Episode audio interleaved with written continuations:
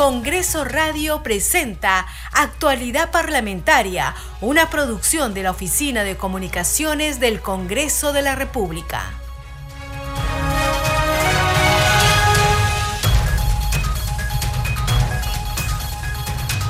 ¿Cómo están? Bienvenidos a su programa Actualidad Parlamentaria. Les saluda Carlos Alvarado y estos son los titulares.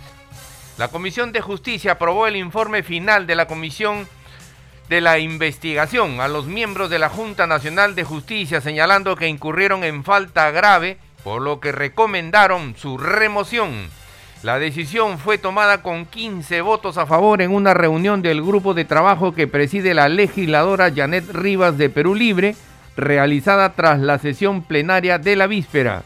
La mayoría de integrantes de la comisión expresó su desacuerdo con los términos del informe técnico propuesto inicialmente, por la presidencia de la comisión. El documento pasará al Pleno para su debate. Hoy continúa por segundo día consecutivo la sesión del Pleno del Congreso que tiene en agenda sendos proyectos de interés nacional. La moción de vacancia contra la presidenta Dina Boluarte, impulsada por un sector del Congreso, fue enviada al archivo luego que tres legisladores retiraran su firma del oficio. En la moción acusaban a Boluarte Segarra de haber infringido la Constitución por viajar fuera del país sin tener un vicepresidente en funciones. La Comisión Especial de Selección de Candidato Apto para la elección de magistrado del Tribunal Constitucional aprobó reprogramar su cronograma para ajustar fechas y etapas y cumplir con su objetivo en los tiempos previstos. La Comisión de Economía aprobó un dictamen que plantea que el presidente ejecutivo del Consejo Directivo de Salud sea elegido entre sus nueve miembros. La iniciativa planteada por el congresista Alejandro Cabero destaca que el nuevo titular del Seguro Social deberá contar con formación superior completa, así como ocho años de experiencia laboral general. El Pleno del Congreso aprobó establecer un mecanismo de rescate financiero para los pequeños productores agropecuarios que mantienen deudas con el Agrobanco y el Fondo Agroperú.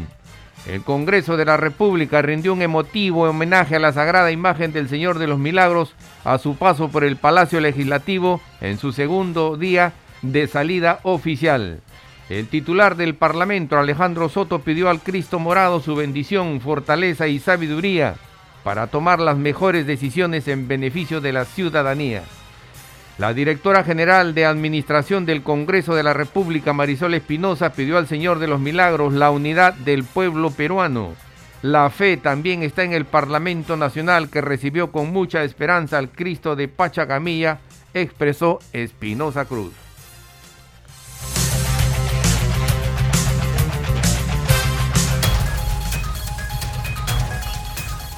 Desarrollamos noticias en actualidad parlamentaria. El Congreso de la República rindió un emotivo homenaje a la sagrada imagen del Señor de los Milagros a su paso por el Palacio Legislativo en su segunda salida oficial. Tenemos sobre el tema el siguiente informe.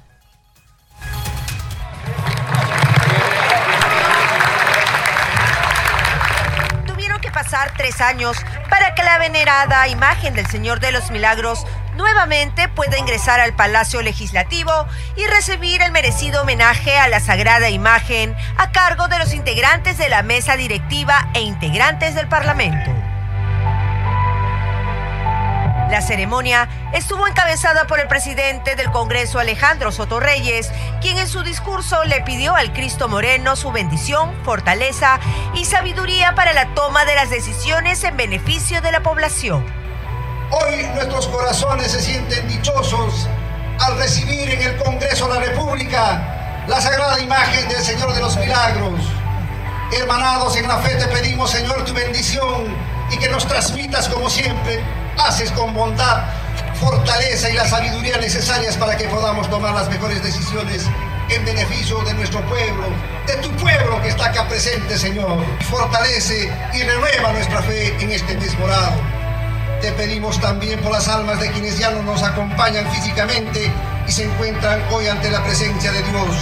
Te damos gracias, Señor de los milagros, por toda tu bondad y por iluminar nuestro camino. Por su parte, los congresistas Héctor Ventura y Carlos Ceballos tuvieron palabras de reflexión sobre este importante acontecimiento religioso que renueva la fe para todos los creyentes. Que nos viene de fortaleza para encomendar y hacer un buen trabajo, buena gestión para cada una de nuestras regiones y que nos dé sobre todo unión, eh, paz, tranquilidad a todos los congresistas para resolver los conflictos distintos que tenemos en todo el país pero para nosotros es importante recibirlo con fe, con devoción. Para nosotros los devotos eh, significa mucho. Yo sé que hoy en día el Perú necesita mucha unión, necesita también ser escuchado y para eso estamos nosotros y esperemos que nos lleve a la reflexión también esta visita del Señor de los Milagros con la finalidad de que nos lleve a ser mejores cada vez más. Soto Reyes, acompañado de los vicepresidentes del Parlamento Valdemar Cerrón y Roselia Murús, colocaron las cuatro ofrendas florales en las andas de la Sagrada Imagen.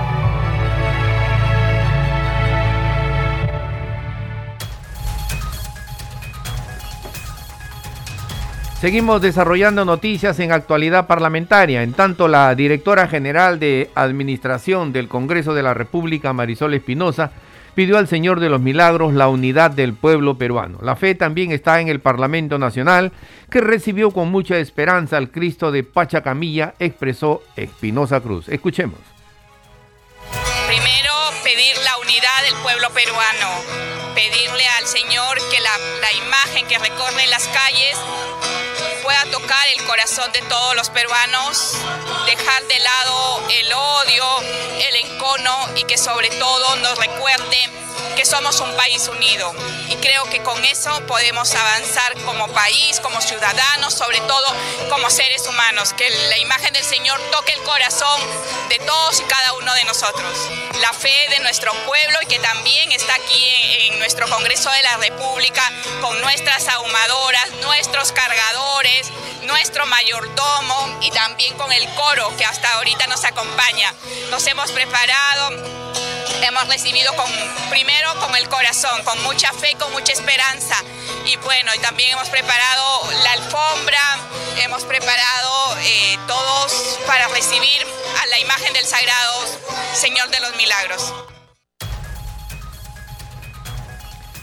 Seguimos desarrollando noticias en actualidad parlamentaria. La moción de vacancia contra la presidenta Andina Boluarte, impulsada por un sector del Congreso, fue enviada al archivo luego que tres congresistas retiraran su firma del oficio. Así lo informó el presidente del Parlamento Nacional, Alejandro Soto Reyes. Escuchemos.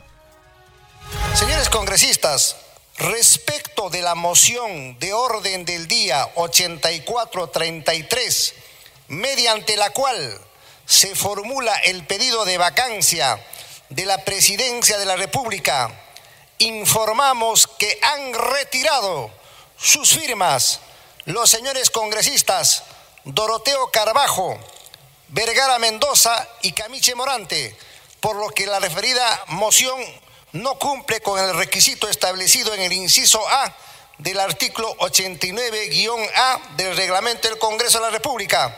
En consecuencia, pasa al archivo.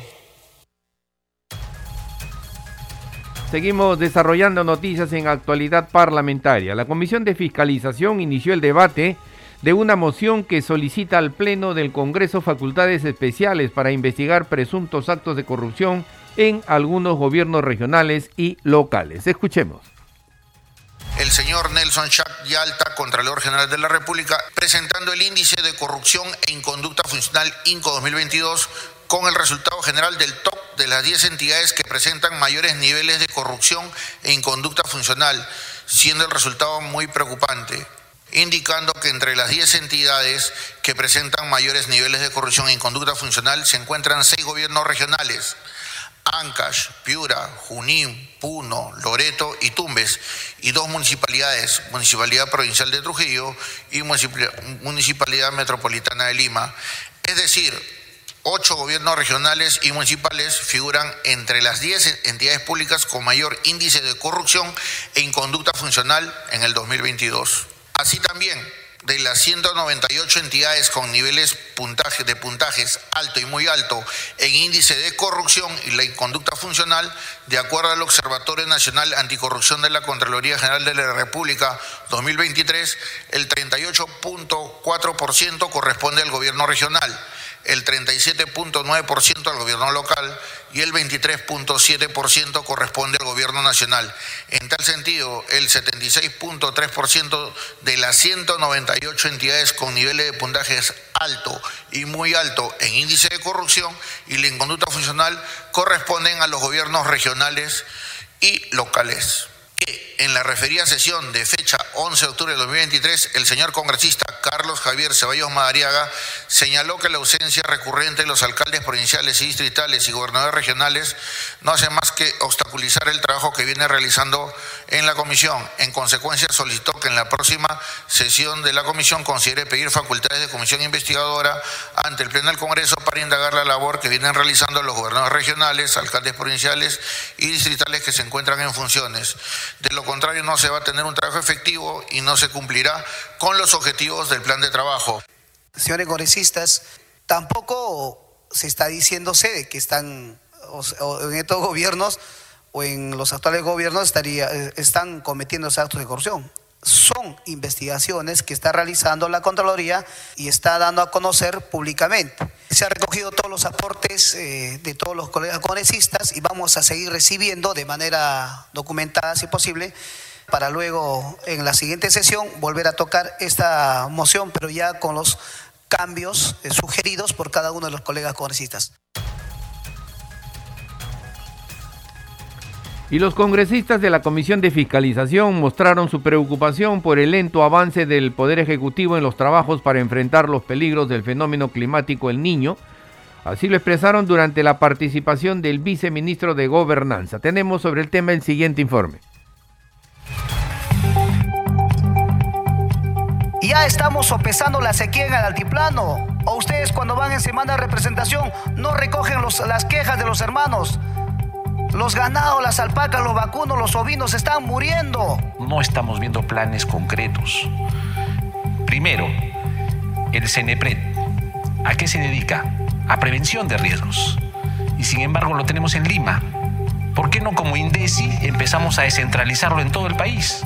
El 12 de octubre, la Contraloría de la República indica que solamente se habría ejecutado hasta el 12 de octubre el 19% de los fondos de 4 millones, de 4.116 millones que significa para ver estos temas de, eh, para enfrentar el problema del niño y todo lo demás, y entendiendo que el Ejecutivo tiene el 81.9% de estos fondos. Ante la ocurrencia del fenómeno del niño 2023-2024, parlamentarios de la Comisión de Fiscalización expresaron su preocupación por el lento avance en el plan de gestión de riesgos por parte del Poder Ejecutivo, a pesar de otorgar facultades para legislar en materia de desastres naturales. Fue durante la participación del viceministro de Gobernanza Territorial, Paul Caiguaray Pérez. El viceministro dio detalles sobre el plan multisectorial ante la ocurrencia del fenómeno El Niño informó que se identificó escenarios de riesgos como movimientos por masa, inundaciones y déficit hídrico. Para ello, dijo que hasta el momento se han transferido 2.320 millones de soles para prevención, siendo 1.963 para el gobierno regional y para el gobierno local se transfirió 141 millones de soles. Estamos teniendo nosotros reuniones quincenales con todos los sectores para ver avances, pero más allá de solo hacer un reporte de cómo vamos, qué medidas debemos tomar para cambiar el rumbo en aquellos que estamos lentos o para tomar el ejemplo en aquellos en los que estamos bien. Hoy, es más, en esta mañana los equipos técnicos están reunidos en el COEN con INDECI y los ministerios en nuestra segunda reunión quincenal de avances. En otro momento, el congresista Edgar Raimundo sustentó un proyecto de ley que propone incorporar conductas infractoras en materia de responsabilidad funcional para el adecuado ejercicio de la potestad sancionadora de la Contraloría General de la República. También el congresista Waldemar Cerrón sustentó el proyecto que plantea fortalecer la autonomía funcional del jefe de auditoría interna de la Contraloría de la República para que actúe con independencia.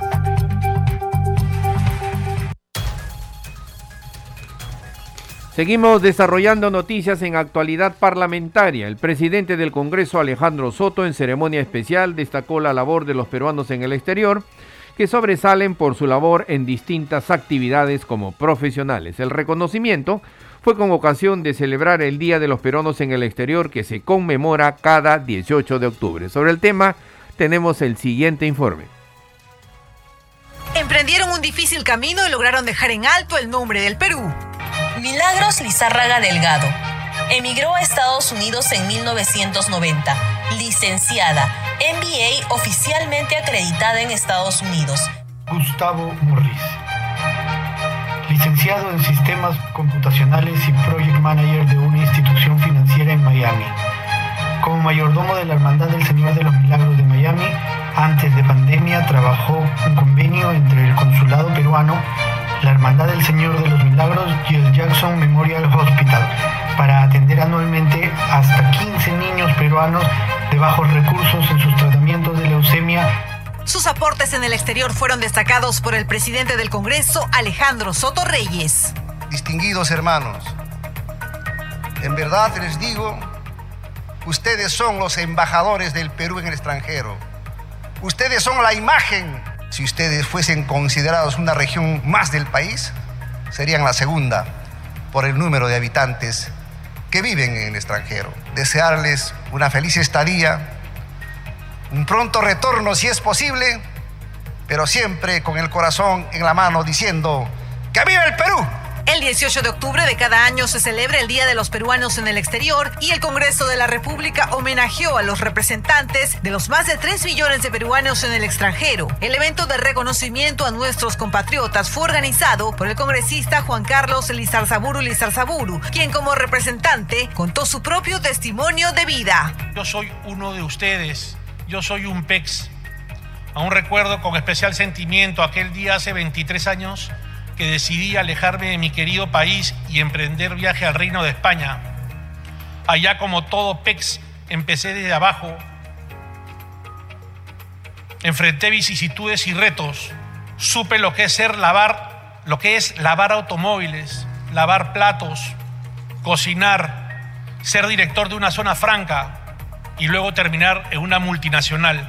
No quiero finalizar sin expresar mi admiración por todos aquellos peruanos y sus familias que a pesar de su alejamiento físico del territorio nacional, mantienen inquebrantable su profundo amor por la tierra que los vio nacer. El titular del Parlamento reconoció la labor de Melvi Olivia Dávila Cauper, creadora y fundadora de eventos de promoción comercial y cultural del Perú en Estados Unidos. En nombre de todos los peruanos en el exterior, recibo con mucha humildad este reconocimiento. Los destacados peruanos recibieron diplomas y distintivos de honor. Este importante sector de compatriotas se encuentra también representado en el Parlamento Nacional. Seguimos desarrollando noticias en actualidad parlamentaria. La Comisión de Comercio Exterior abordó la problemática de la zona franca de Tacna que impide el ingreso de inversión extranjera. El grupo de trabajo recibió al representante de ese lugar y explicó las razones cómo en esta zona se perdió la posibilidad de lograr acuerdos hasta con 30 empresas. Los detalles en el siguiente informe. Recibieron al presidente del directorio Sofra Tacna a fin de conocer la problemática que afecta a la zona franca de Tacna. Todas las zonas francas a nivel mundial, que son 3.500 zonas francas que hay a nivel del mundo, se manejan en base a inversiones nacionales e inversiones extranjeras, absolutamente todas. La única que no tiene inversión extranjera el día de hoy es la de nosotros, la de Tacna. Aldo de Marzo explicó ante la Comisión de Comercio Exterior y Turismo, presidida por el congresista Hamlet Echevarría, las trabas que presentan para recibir inversión extranjera que les permita una dinámica actividad comercial. Por citar dos de ellas, un artículo en la Constitución Política del Perú que impide que esta zona franca pueda tener inversión extranjera y el retraso de la reglamentación de la ley número 31543 que exonera de impuestos al comercio electrónico a fin de incrementar las ventas de los mercadillos. Ambos han generado que al menos 30 empresas extranjeras no puedan realizar ninguna actividad. Estas 30 empresas que ya no, no pudimos ingresar a Satagna porque le decíamos ya va a salir el decreto supremo para inversión extranjera, ya va a salir, esperan un poquito, nunca, nunca salió y las perdimos. Perdimos millones de soles de inversión, perdimos más de 4.000 puestos de trabajo. Hoy en Tacna no hay trabajo, en medio del debate, el congresista Elías Varas sostuvo que sin estos problemas la zona franca de Tacna debería ser competitiva, mientras que el legislador Roberto Sánchez pidió una mesa de trabajo con el objetivo de darle una solución. Es el gran problema que tenemos en el país. No invertimos o no queremos mirar justamente donde nos va a generar ingresos a la patria que va a permitir generar obras públicas. Yo plantearía, presidente, que desde el grupo de trabajo eh, para luego elevarlo aquí a la comisión plena, poder eh, desarrollar convocando a los sectores en la medida que hay insumos muy relevantes que se han quedado diríamos, allí en el sueño de los justos. La comisión también escuchó la sustentación de cuatro proyectos de ley de los parlamentarios Ruth Luque, Carlos Anderson y Flavio Cruz. Seguimos desarrollando noticias en actualidad parlamentaria. Ante la Comisión de Economía se presentó la presidenta de la Asociación de AFP, Giovanna Prialé, para explicar sobre los impactos que originaría un nuevo retiro de fondos de pensiones. Escuchemos el siguiente informe. Las diversas iniciativas legislativas que impulsan el séptimo retiro de fondos de los afiliados al sistema privado de pensiones continúa en debate. Esta vez, la presidenta de las AFP, Giovanna Priale Reyes, se presentó ante la Comisión de Economía para explicar los impactos que implicaría un nuevo retiro de los fondos de pensiones y hemos estimado que una persona con una remuneración promedio de 1.670 soles, que es la remuneración que hoy día gana o recibe, percibe un trabajador, según las últimas estadísticas de empleo que se han tomado por el EI a nivel nacional, si aportase durante 10 años a una tasa nominal del 8%, que está por debajo de la tasa histórica, que es 10.1%, 10% aproximadamente, obtendría una pensión de 623 soles en el sistema privado, mientras que si aportase hasta 25 años, su pensión podría llegar a 1.569 soles. Prialé Reyes remarca que los retiros extraordinarios de AFP se están convirtiendo en retiros ordinarios y que los seis retiros previos implicaron una salida de 87 mil millones de soles, equivalente al 9% del PBI. En tanto, algunos parlamentarios también reflexionaron sobre el tema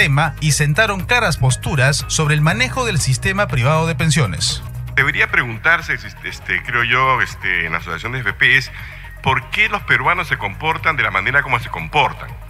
¿Por qué, a diferencia de otros sistemas de, este, pensiones, eh, los peruanos efectivamente, llegado el momento de, de la jubilación, retiran el 95%, pero de inmediato, no dudan un segundo? En lugar de en otros países donde la gente se queda, toma una anualidad, ¿no? Este, mantiene, etcétera. ¿Por qué es que una vez que se abre una puerta, este, de inmediato salen corriendo este, a, tomar, por ejemplo, este, em, no sé, parte de, lo, de, retiro, etcétera, de su fondo? Eso tiene que ver con el poco rendimiento que hay. La realidad del Perú es que un trabajador pues, este, pierde su empleo Em, después de 20 años o por lo menos está fuera. Entonces a los 40, 45 ya está fuera, volver a acumular 40 eh, años de pensiones es casi un milagro y eso, los milagros no ocurren. Por lo tanto, la pensión siempre va a ser a ese promedio, a esa estimación y por lo tanto va a ser baja. Tenemos que buscar otras alternativas para mejorar el sistema.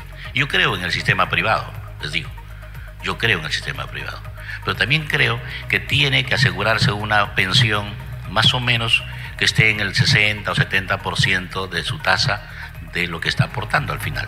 En otro momento, la presidenta de las AFP manifestó que si se aprueba un nuevo retiro de cuatro UITs, las personas afiliadas al sistema privado de pensiones que ganan el sueldo mínimo vital le tomaría 12 años de su vida volver a ahorrar cuatro UITs. Por otro lado, se aprobó por mayoría el dictamen que propone modificar la Ley 27056, Ley de Creación del Seguro de Salud Social.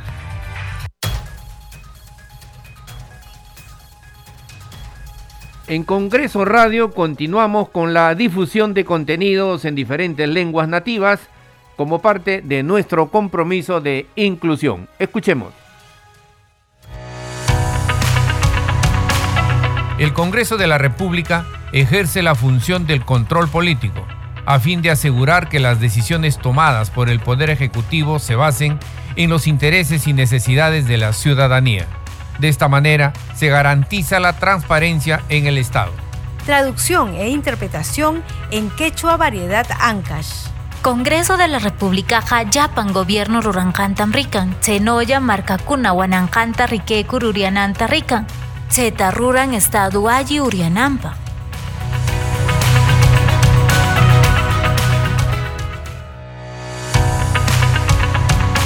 El Congreso de la República ejerce la función del control político, a fin de asegurar que las decisiones tomadas por el Poder Ejecutivo se basen en los intereses y necesidades de la ciudadanía. De esta manera, se garantiza la transparencia en el Estado. Traducción e interpretación en Aymara. Congreso de la República Jamarcana Casataqueja Kunanakas Wakisi Ukar Hamat Gobierno Irnakaski Ukanak Unije.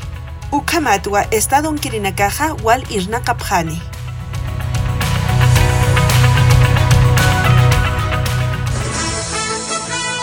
Este programa se escucha en las regiones del país gracias a las siguientes emisoras. Radio Inca Tropical de Abancaya Purímac, Cinética Radio de Ayacucho, Radio TV Shalom Plus de Tingo María, Radio Las Vegas de Mollendo Arequipa, Radio Star de Mollendo Arequipa, Radio Madre de Dios de Puerto Maldonado, Radio Amazónica de Satipo en Junín, Radio TV Perú de Juliaca Puno, Radio Amistad de Lambayeque, Radio El Pueblo de Ayacucho, Radio Satel Perú de Lampa en Puno, Radio La Voz del Valle de Aplao en Arequipa, Radio Líder de La Unión en Piura, Radio Victoria de Ocros de Huamanga, Ayacucho. Estos son los titulares de cierre.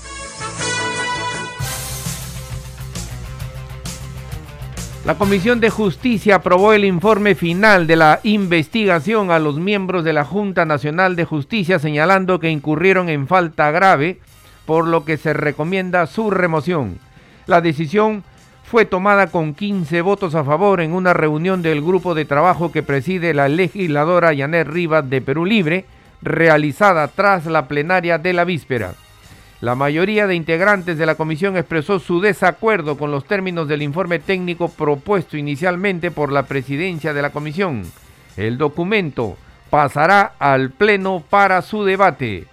Hoy continúa por segundo día consecutivo la sesión del Pleno del Parlamento Nacional que tiene en agenda sendos proyectos de interés nacional. La moción de vacancia contra la presidenta Dina Boluarte impulsada por un sector del Congreso fue enviada al archivo luego que tres congresistas retiraran su firma del oficio. En la moción acusaban a Boluarte Segarra de haber infringido la constitución por viajar fuera del Perú sin tener un vicepresidente en funciones. La Comisión Especial de Selección de Candidato Apto para la elección de magistrado del Tribunal Constitucional aprobó reprogramar su cronograma para ajustar fechas y etapas y cumplir con su objetivo en los tiempos previstos. La Comisión de Economía aprobó un dictamen que plantea que el presidente ejecutivo del Consejo Directivo de Salud sea elegido entre sus nueve miembros. La iniciativa planteada por el congresista Alejandro Cabero destaca que el nuevo titular del Seguro Social deberá contar con formación superior completa, así como ocho años de experiencia laboral general el Pleno del Congreso aprobó establecer un mecanismo de rescate financiero para los pequeños productores agropecuarios que mantienen deudas con Agrobanco y el Fondo Agroperú. El Parlamento Nacional rindió un emotivo homenaje a la sagrada imagen del Señor de los Milagros a su paso por el Palacio Legislativo en su segunda salida oficial. El titular del Parlamento, Alejandro Soto Reyes, pidió al Cristo morado su bendición, fortaleza y sabiduría para tomar las mejores decisiones en beneficio de la ciudadanía. La directora general de Administración del Congreso de la República, Marisol Espinosa, pidió al Señor de los Milagros la unidad del pueblo peruano. Hasta aquí las noticias en actualidad parlamentaria. En los controles nos acompañó Franco Roldán. Saludamos a Radio Luz y Sonido de Huánuco, Radio Capullana de Sullana en Piura, Radio Sabor Mix 89.9 FM de Quillo en Yungay, Ancash, Radio Mariela de Canta, Radio Sónica de Ayacucho, Radio Estéreo 1 de Jauja en Junín, Radio Acarí de Arequipa, Radio Continental de Sicuani en Cusco, Radio Star Plus de Nazca en Ica y Radio Shalom 104.5 FM Villarrica Uzapampa en Pasco que retransmiten nuestro programa. Hasta mañana. Congreso Radio presentó Actualidad Parlamentaria, una producción de la Oficina de Comunicaciones del Congreso de la República.